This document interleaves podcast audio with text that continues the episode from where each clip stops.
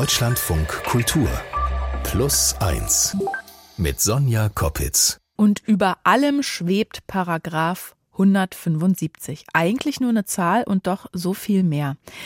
Damit herzlich willkommen zu Plus 1 und der Geschichte von Helmut Kress. Helmut Kress wird von allen eigentlich nur Poldi genannt und wird 1946 geboren, wächst in Tübingen auf und er ist schwul. Mitgebracht hat uns diese Geschichte mein Kollege Marius Elfering. Hallo Marius. Hallo. Du bist ja quasi eigentlich Inventar hier bei Plus Eins. Beschäftigst dich ja ähm, sehr, sehr oft für uns mit vielen verschiedenen Menschen und deren Lebensgeschichten. Wie bist du auf Helmut gestoßen? Also auf Helmut bin ich tatsächlich durch Zufall gestoßen. Äh, manchmal äh, sehe ich es als Teil meiner Arbeit, unterschiedlichste Lokalberichte zu lesen. Mhm. Ähm, und das war auch in diesem Fall so. Also ich bin äh, auf einen Lokalbericht aus Tübingen gestoßen, der in diesem Jahr erschienen ist. Und da ging es dann eben um einen Mann, den alle nur Poldi nennen. Äh, und das war Helmut, der also Helmut Kress heißt, aber eben diesen Spitznamen trägt. Wieso Poldi dann eigentlich? Ja, Helmi oder Kressi? Ja, Poldi hat Ende der 60er Jahre in einem Café in Berlin gearbeitet. Ähm, und da sagte eine Kollegin zu ihm, also mit dem Namen Helmut wird er nicht viel Trinkgeld einsacken. Und er sei immer so vornehm gekleidet und äh, ihr fiele der Name Leopold dann sofort ein und deswegen äh, wurde daraus Poldi und dieser Spitzname besteht tatsächlich seit Ende der 60er Jahre schon. Genau, daher kommt das. Und Poldi, der hat eine sehr bewegte Lebensgeschichte, die ich heute gerne erzählen mhm. möchte. Mhm. Ähm, der ist 76 Jahre alt heute und er ist homosexuell. Das mhm. heißt, er ist als schwuler Jugendlicher auch in einer Zeit aufgewachsen, in der das gesellschaftliche Klima natürlich noch völlig anders war. Mhm. Und ich habe ihn besucht an einem äh, ziemlich heißen Sommertag in seiner Wohnung in Tübingen. Er hatte so einen Ordner voller Fotos vor sich auf dem Tisch liegen und erzählte dann so, wie das damals war in der Nachkriegszeit in Süddeutschland. Und Poldi, der wusste schon früh, dass er sich für Jungs und Männer interessiert und erzählte mir dann auch direkt, wie er den Kontakt damals zu anderen Männern gesucht hat, nämlich an bestimmten Treffpunkten auf der Straße und mit verdeckten Hinweisen. Damals bist du durch die Stadt und wenn du ihn gesehen hast, dann hast du ihn angeblinzelt, bist am Schaufenster stehen geblieben und hast geguckt, bleibt er jetzt hinter dir stehen oder läuft er weiter. Ja, so war das damals. Man hat sich einfach mal so angeblinzelt. Ja? Genau, genau. Also dieses Ausschau halten nach äh, Männern, die vielleicht Interesse an einem haben, das macht Poldi damals sehr häufig. Und es hat sogar einen Namen, nämlich auf den Wackel gehen. Der Wackel ist so, wenn man so in bestimmte Strecken läuft, da entlangläuft und hofft, dass man jemand kennenlernt. Cruising heute. Ja gut, Tinder gab es auch damals. Oder? Ja, genau, das äh, erschwerte Bedingungen. Ähm, Poldi ist eines von sechs Geschwistern. Sein Vater arbeitet damals bei der Bundesbahn. Sie leben auch in einer Eisenbahnersiedlung. Und seine Mutter, die kümmert sich um die Kinder und geht zusätzlich putzen. Und Poldi, der sagt heute, dass er wirklich eine schöne Kindheit hatte und dass ihm an nichts fehlte. Und er trifft sich damals, als er seine ersten Erfahrungen mit anderen Männern macht, häufig an einem kleinen Parkplatz in Tübingen mit ihnen. Und er und die anderen Männer, die müssen aufpassen, denn damals steht Homosexualität mhm. in Deutschland ja unter Strafe und die Polizei, die fährt regelmäßig Streife an diesem Parkplatz. Dann kamen die, konnten die da immer reinfahren und haben immer Fernlicht angemacht. Ob die das jetzt angemacht haben, dass sie jetzt irgendjemand sehen oder erwischen, weiß man nicht. Aber wenn die reinfuhren, haben die das Fernlicht angemacht und kurz drauf wieder aus. Und da fuhren sie durch. Sie nie ausgestiegen, haben mal Fenster runtergedreht, wenn sie da an unserer Bank vorbeifuhren. Und aber anständig sein. Ja, ja, wir trinken nur was und unterhalten uns. Also so richtige Einschüchterungsversuche. Ja, also Poldi hat das damals äh, tatsächlich in Tübingen gar nicht so wahrgenommen. Mhm. Er kann auch heute nicht genau sagen, ob die tatsächlich äh, quasi nach ihnen gesucht haben und geschaut haben, äh, ob sie sich treffen oder ob sie einfach nur so da vorbeigefahren mhm. sind und ähm, dann im Grunde weiter. Aber klar, das kann man zum einen so deuten und er und die anderen, die passen natürlich schon auf, dass sie sich äh, damals nicht erwischen mhm. lassen. Mhm. Also er zum Beispiel, wenn er sich mit anderen jungen Männern trifft. Aber wie gesagt, er hat damals nicht das Gefühl, dass die Polizei in Tübingen so richtig großes Interesse hat, ihn irgendwie äh, aufzugreifen oder so. Was sagen denn die Eltern von Paul? Die sind die, äh, sagen die, ja, das ist unser Sohn und Liebe ist Liebe, was ich mir in diesen Zeiten damals schwer vorstellen kann? Oder wie waren die Reaktionen der Eltern? Also es ist überhaupt nicht Thema in der Familie. Ähm, Poldi hat damals das Gefühl, dass seine Mutter ahnt, dass er homosexuell ist, aber sie sprechen da nie drüber. Mhm. Also mit seinem Vater ohnehin nicht. Ähm, und bei seiner Mutter hat er nur das Gefühl, dass sie was ahnt, aber es wird eben nicht zum Thema gemacht. Mhm. Und dann ist es so, dass Poldi damals noch recht jung, also mit 15, äh, eine Lehre als Bauzeichner bei der Stadt Tübingen anfängt. Und die Ausbildung gefällt ihm eigentlich auch ganz gut, aber dann macht er was, was ihm zum Verhängnis wird. Er schreibt nämlich einen Liebesbrief. Meine Schwester wohnte damals noch zu Hause, die, die jüngste Schwester, und die hatte einen Freund vom übernächsten Haus. Und das war wirklich ein ganz toller Typ. Und der hat mir auch sehr gut gefallen. Und da habe ich mal einen Liebesbrief geschrieben, aber den nicht weggeschickt, weil ich Angst hatte, meine Schwester erfährt davon. Und deshalb entscheidet er sich dann, dass er den Brief mit zur Arbeit nimmt und aufbewahrt, und zwar in seiner Schreibtischschublade. Und den hat wahrscheinlich mein Lehrherr gefunden, weil früher war das so, dass die den Arbeitsplatz kontrolliert haben und auch Schubladen, ob sie richtig sauber einsortiert sind und alles und da den Brief gefunden. Und bevor Poldi dann überhaupt merken kann, dass der Brief nicht mehr da ist, passiert was, womit er überhaupt nicht rechnet. Ja, auf jeden Fall war ich morgens in der Arbeit und dann kam so mit der Vesperpause rum, kamen zwei Kripo-Beamten in Zivil und haben gesagt, ich muss mitkommen und haben mich verhaftet und Handschellen angelegt. Ich war 15 halb, ja, so rum. Und bin aus alle Wolken gefallen. Ich wusste gar nicht warum und weshalb. Und auf jeden Fall musste ich ins Auto und dann ist mir in die Gartenstraße gefahren. Und da kam ich in einen Raum und der war ziemlich düster. Ja, und da wurde ich von den zwei Kriminalbeamten verhört. Und die haben natürlich gefragt, wo man sich trifft. Ich ja wegen Homosexualität und es ist strafbar. Da habe ich das zum ersten Mal so richtig erfahren. Und du warst ja so eingeschüchtert. Du hattest ja keinen Beistand, bloß die zwei Kripo. Und erzähl schon, und was macht, ja, man kann sich ja den Ton schon vorstellen, ja. Und dann hast du alles erzählt. Ich finde, Poldi klingt da so, er erzählt es so, also so unbescholten war er damals und erzählt es ja heute trotzdem auch irgendwie mit so einem halben Lächeln.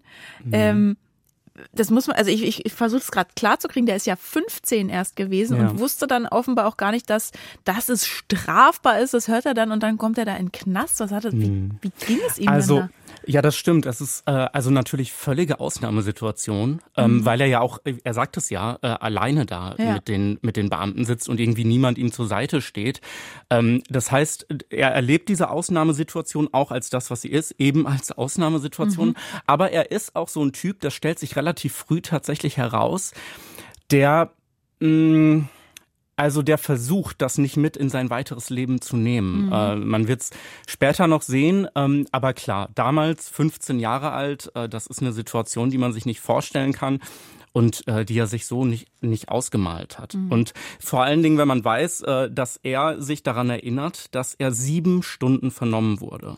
Und was Poldi aber damals nicht weiß, ist, also der, nicht der Liebesbrief ist strafbar, sondern das, was er den Polizisten über seine Treffen erzählt. Also mhm. die sexuellen Handlungen unter Männern. Die sind strafbar, so regelt es damals der Paragraph 175 im Strafgesetzbuch. Mhm.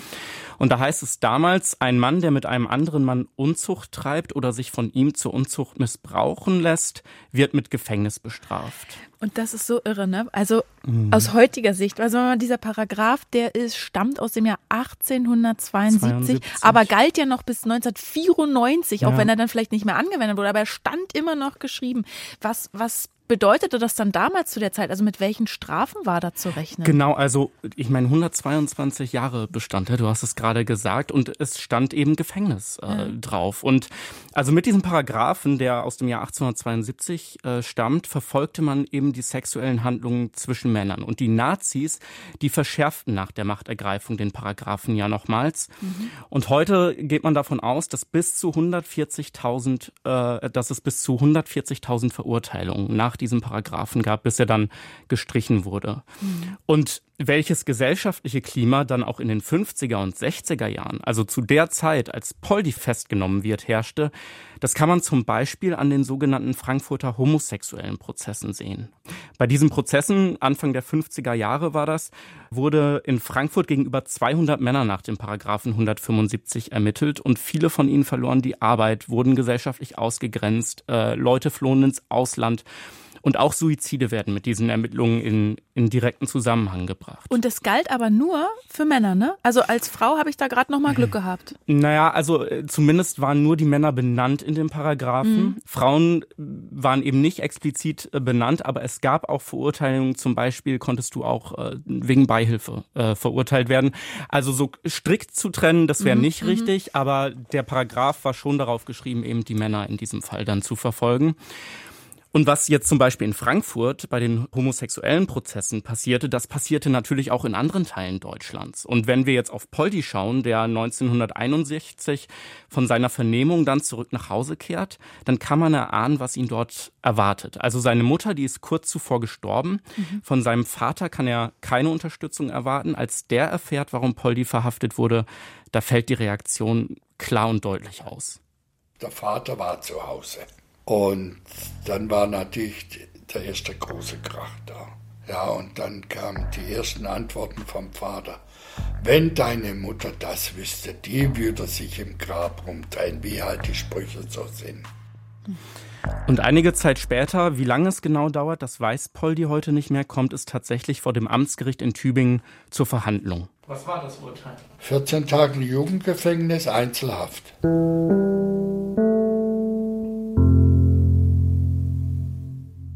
Marius, wie verkraftet denn Poldi diese Erfahrung? Wie ergeht es ihm danach? Ja, also Poldi, der erinnert sich nicht mehr an so viel äh, aus diesen zwei Wochen im Gefängnis. Er hat diese Zeit so ein bisschen weggeschoben, also zum Beispiel, wie er sich in Haft fühlte oder was er dachte.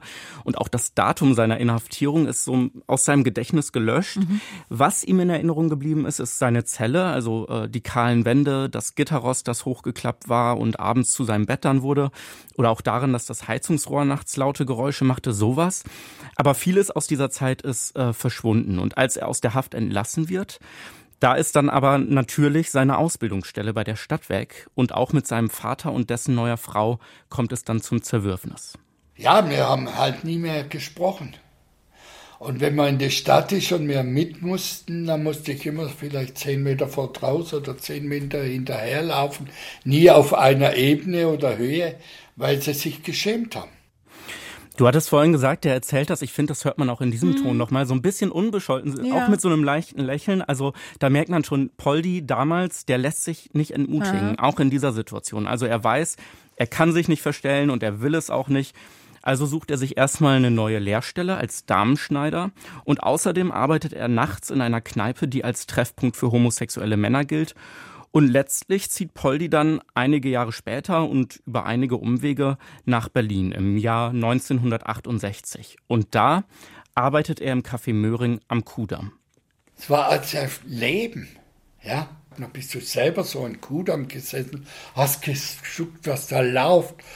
Und dann ins KTW und dann in die schwulen Kneipen und so. Und die Travestie-Shows und es war faszinierend. Gut, ich habe dann in Möhring habe ich dann auch Leute kennengelernt aus der schwulen Szene. Da war morgens die Luft so heiß, wenn sie aus den ganzen Clubs, wir haben um sieben aufgemacht, da kamen die ganzen Travestiten und kamen die Nutten und dann die ganzen Schwulen. Ach, Paul, die kommt, trink Piccolo mit. Und ja, mein Chef, der Herr Pfennig von Pfennig Mayonnaise, der hat immer gesagt, keiner kann es mit denen so wie du. Wenn andere dort arbeiten, haben wir immer Theater. Bei dir klappt es alles. Und er hat gesagt, Herr Pfennig, ich bin schwul und die auch. Das ist echt voll diese Type. Man merkt, wie, wie wichtig ihm diese Zeit mhm. ist und was für schöne Erinnerungen da, er, er da hat. Ähm, ja, und genau zu dieser Zeit, als Poldi in Berlin ankommt, findet auch sehr langsam ein gesellschaftlicher und politischer Wandel statt. Also in New York beginnen ja damals, äh, also in diesen Jahren, die Aufstände der LGBTQ-Community Ah ja, rund da um war die neun- Christopher Street. Genau, 69. Ne? Genau, ja. genau. Ähm, und auch wenn man jetzt nach Europa schaut, in der DDR wird der Paragraph 175 abgeschafft. Mhm. Ähm, in der Bundesrepublik zumindest gelockert. Es gab dann eine Altersgrenze, nach der sexuelle Handlungen nicht mehr strafbar sind oder straflos gestellt wurden, wenn beide Beteiligte unter 18 oder über 21 Jahre sind.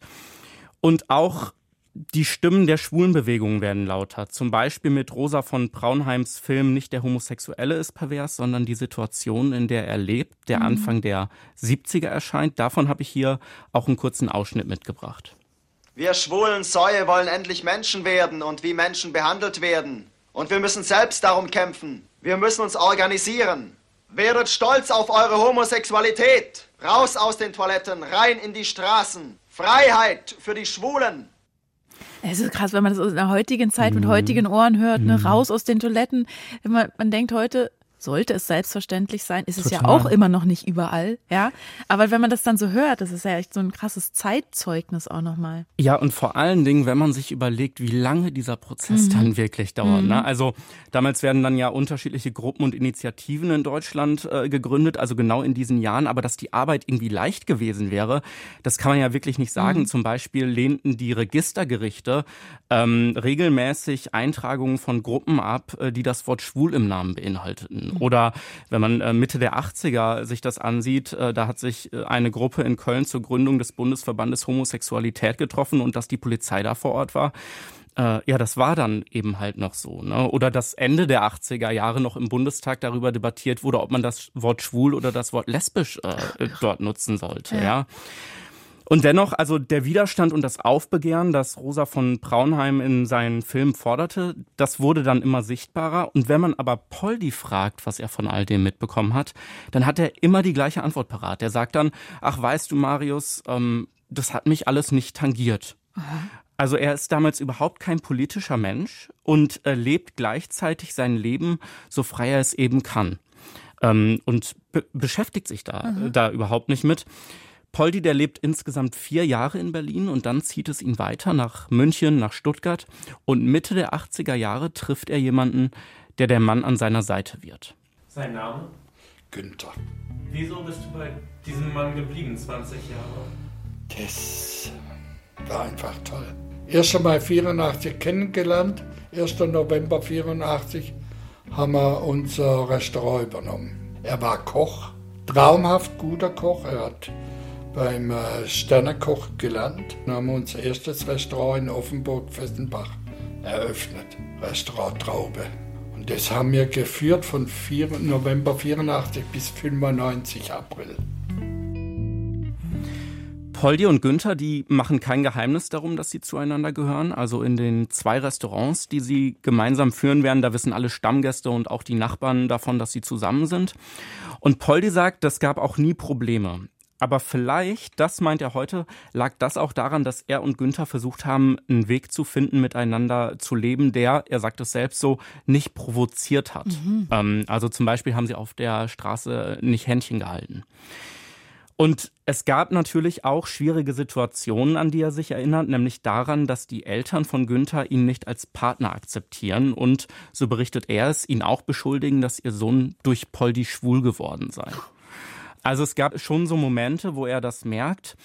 Und zu dieser Zeit, in der Poldi und Günther zusammenleben, wird dann auch der Paragraph 175 endgültig abgeschafft. Also du hast es ja vorhin schon gesagt, im März 1994 beschließt der Bundestag dann die ersatzlose Streichung. In der DDR war das ja schon früher der Fall.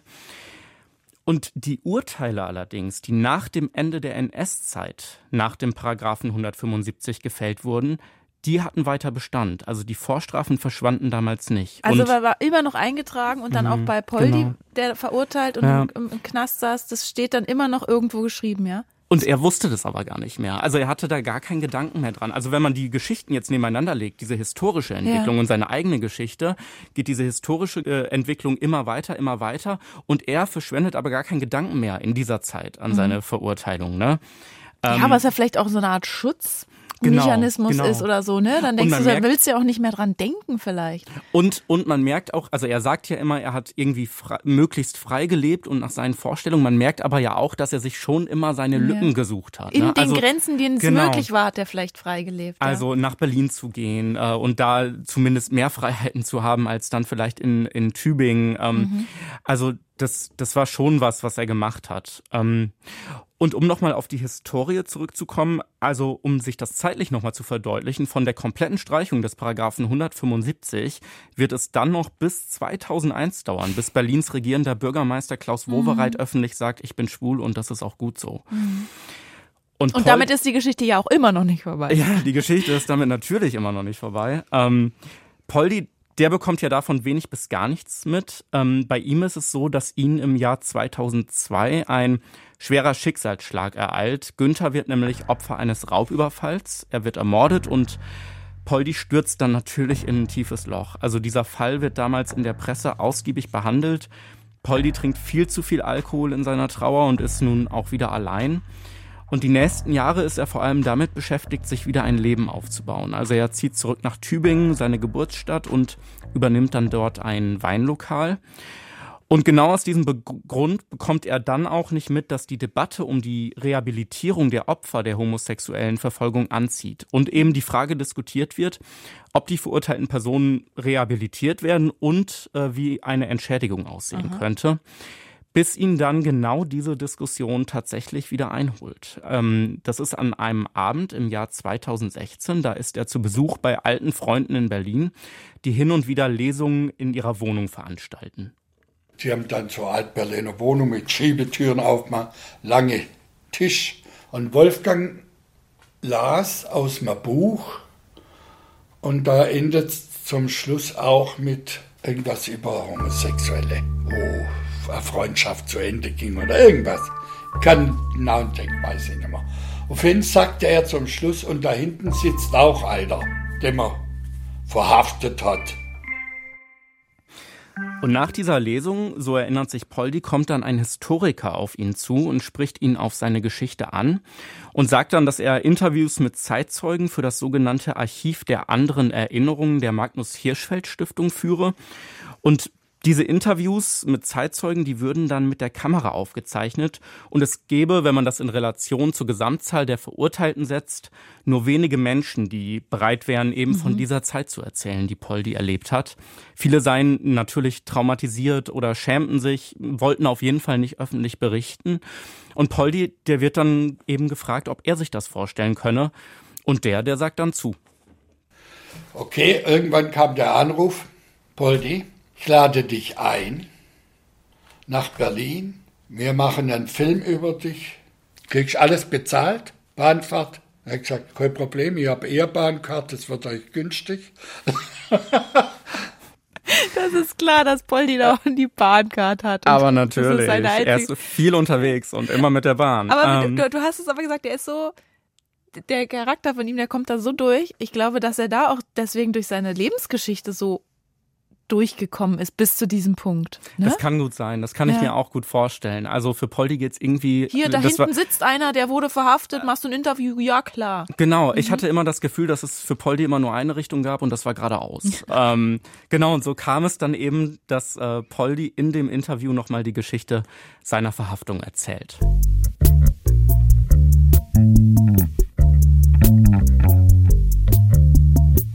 Fühlt sich das für ihn an, Marius, da auf einmal dieses Fernseh- oder dieses Filminterview geben zu sollen?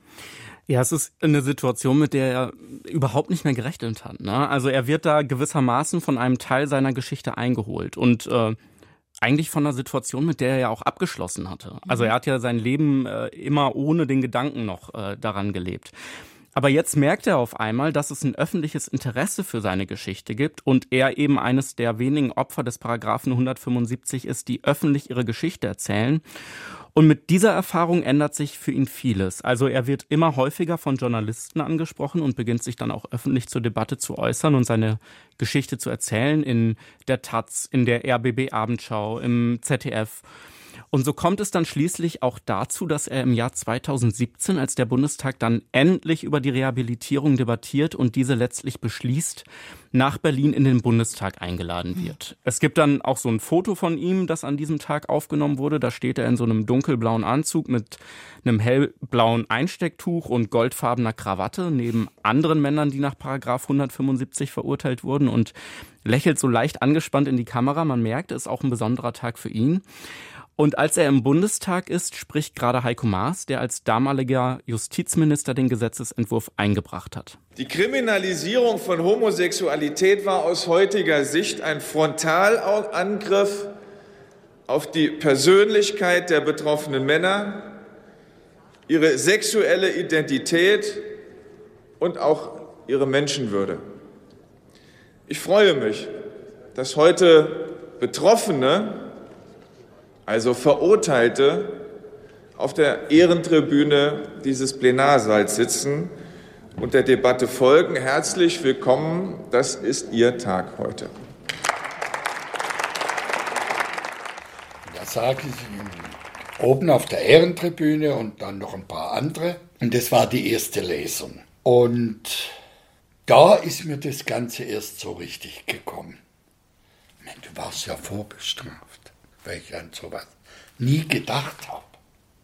Aber wenn du dann da sitzt und hörst die Debatten da unten, es hätte doch die Vorstrafe dein Leben ganz anders verlaufen können. Dass du nie eine Genehmigung zum Führen eines Hotels kriegst oder nie auf einer Bank an Kredit. Das kommt dir ja dann erst.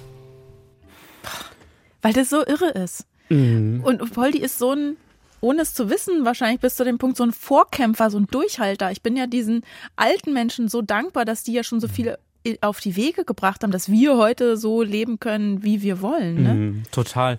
Und ich finde, wenn man ihn da hört, dann merkt man auch, äh, wenn man es jetzt vergleicht äh, zum Rest der Geschichte, dass da auf einmal so ein Umdenken bei ihm stattgefunden hat. Also dieses, weiß ich nicht, das interessiert mich alles nicht. Ich bekomme da ja. auch wenig von mit. Ich mache das so, wie ich das für richtig halte, zu, oh Mann, was hätte eigentlich passieren können, mhm. äh, wenn, wenn es anders gelaufen wär, wäre. Naja, weil irgendwo merkt er, das Private ist politisch und man muss genau. letzten Endes politisch sein, ob man will oder nicht. Ja, ja, genau. Und er hat sich ja nie als politischen Menschen begriffen. Und tatsächlich hat er sich ja auch nie eingeschränkt gefühlt. Also diese Verurteilung, die hat seine äh, weitere Entwicklung ja nicht beeinträchtigt. Er mhm. hat sich nicht versteckt. Mhm. Aber jetzt wird ihm ja klar, dass es einerseits hätte anders laufen können und dass er andererseits wir hatten das vorhin, immer eine Nische suchen musste ja. oder dort eben hineingerutscht ist, in der er dann in diesen Grenzen frei war und nach den eigenen Vorstellungen leben mhm. konnte. Und dass das natürlich auch an sich Unrecht war und dieses sich die Räume suchen müssen mhm. natürlich auch eine Einschränkung war, das hat er ja lange so nicht gesehen. Wenn ich an meinen Freund denke, der nie akzeptiert wurde von der Familie und die Mutter mich gar nicht leiden konnte und immer gesagt hat, ich bin schuld, dass er schwul ist und ihren Sohn nie akzeptiert hat, dass er schwul ist und der nach so einem tragischen Tod nicht mal im Familiengrab beerdigt wird. Sowas darf nicht sein.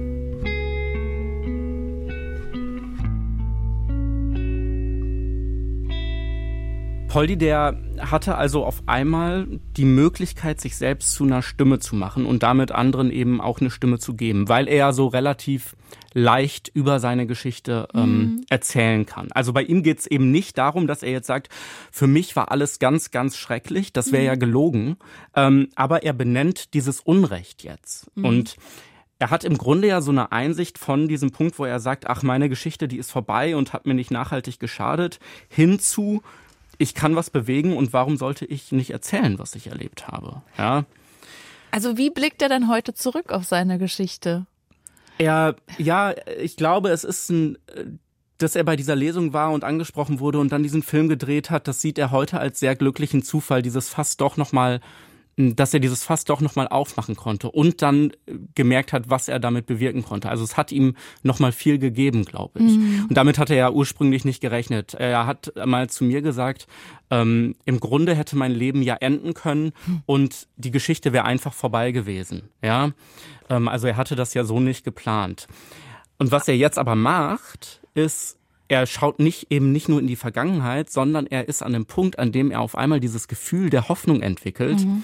durch das Erzählen der eigenen Geschichte eben auch zukünftigen Generationen mhm. zu helfen. Also eben das dahingehend, dass die sexuelle Orientierung eben kein Anlass dafür mhm. sein soll, in Sorge vor Konsequenzen zu leben. Also ja. hat er im Alter, ich meine, jetzt ist er 76, mhm. äh, hat er noch eine Sinn, also eine richtige Sinnhaftigkeit in seinem Leben gefunden, wo man ja auch in, in, in schlimmen Sachen, die einem widerfahren, ja denkt, was, was, warum das, warum passiert das, ne? Aber irgendwie hat es bei ihm jetzt letzten Endes, hat er einen Sinn gefunden. Ja. Oder kann man das so verstehen? Ja, das kann das man, das sagt er so. Ja. Also wenn man ihn fragt, siehst du einen Sinn in der Entwicklung der vergangenen Jahre und dass du doch noch über deine Geschichte sprichst, dann sagt er ganz eindeutig ja. Mhm.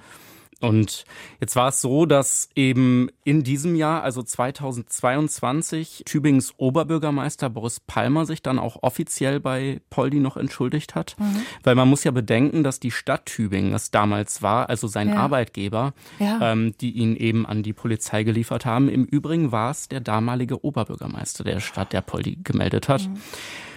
Und Poldi, der engagiert sich jetzt auch weiterhin äh, in dem Thema und spricht äh, zu jungen Menschen, wie beispielsweise auf dem Christopher Street Day in, in Karlsruhe, mhm. eben weil er da jetzt eben den jungen Menschen auch noch was mitgeben möchte oder anderen Generationen was mitgeben möchte.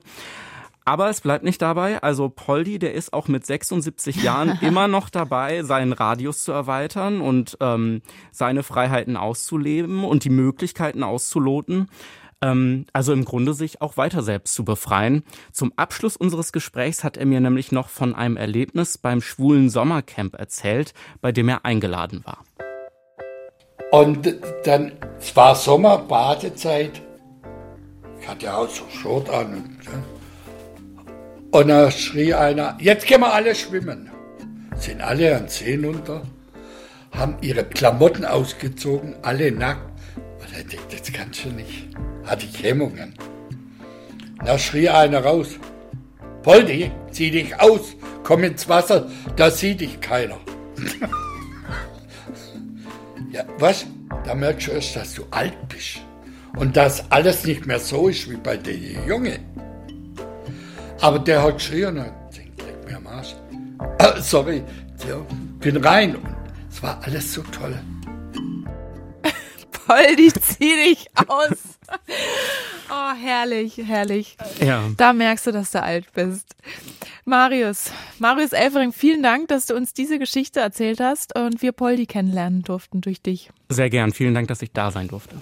Tschüss und bis bald. Bis bald wenn auch Sie Ihre Geschichte mit uns teilen wollen. Ich habe immer noch Lachtränen in den Augen jetzt. Sei es Ihre Lebensgeschichte, eine Herausforderung oder ein Wendepunkt in Ihrem Leben, dann schreiben Sie uns gerne eine E-Mail an plus1.deutschlandradio.de.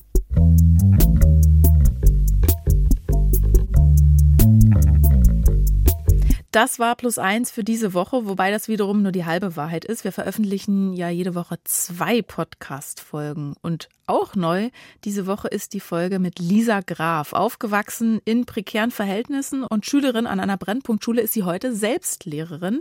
Aber die Wut über das Bildungssystem und die Klassenunterschiede lässt sie bis heute nicht los. Also ich hatte Glück und ich glaube, das ist auch total wichtig, das zu betonen, weil eben mit dieser Konzentration auf die ähm, Aufsteiger und Aufsteigerinnen hält man diesen Aufsteigermythos äh, mhm. aufrecht. Ich bin Sonja Koppitz. Und nächste Woche begrüßt sie hier Caro Corneli. Wir hören uns dann bald wieder. Tschüss.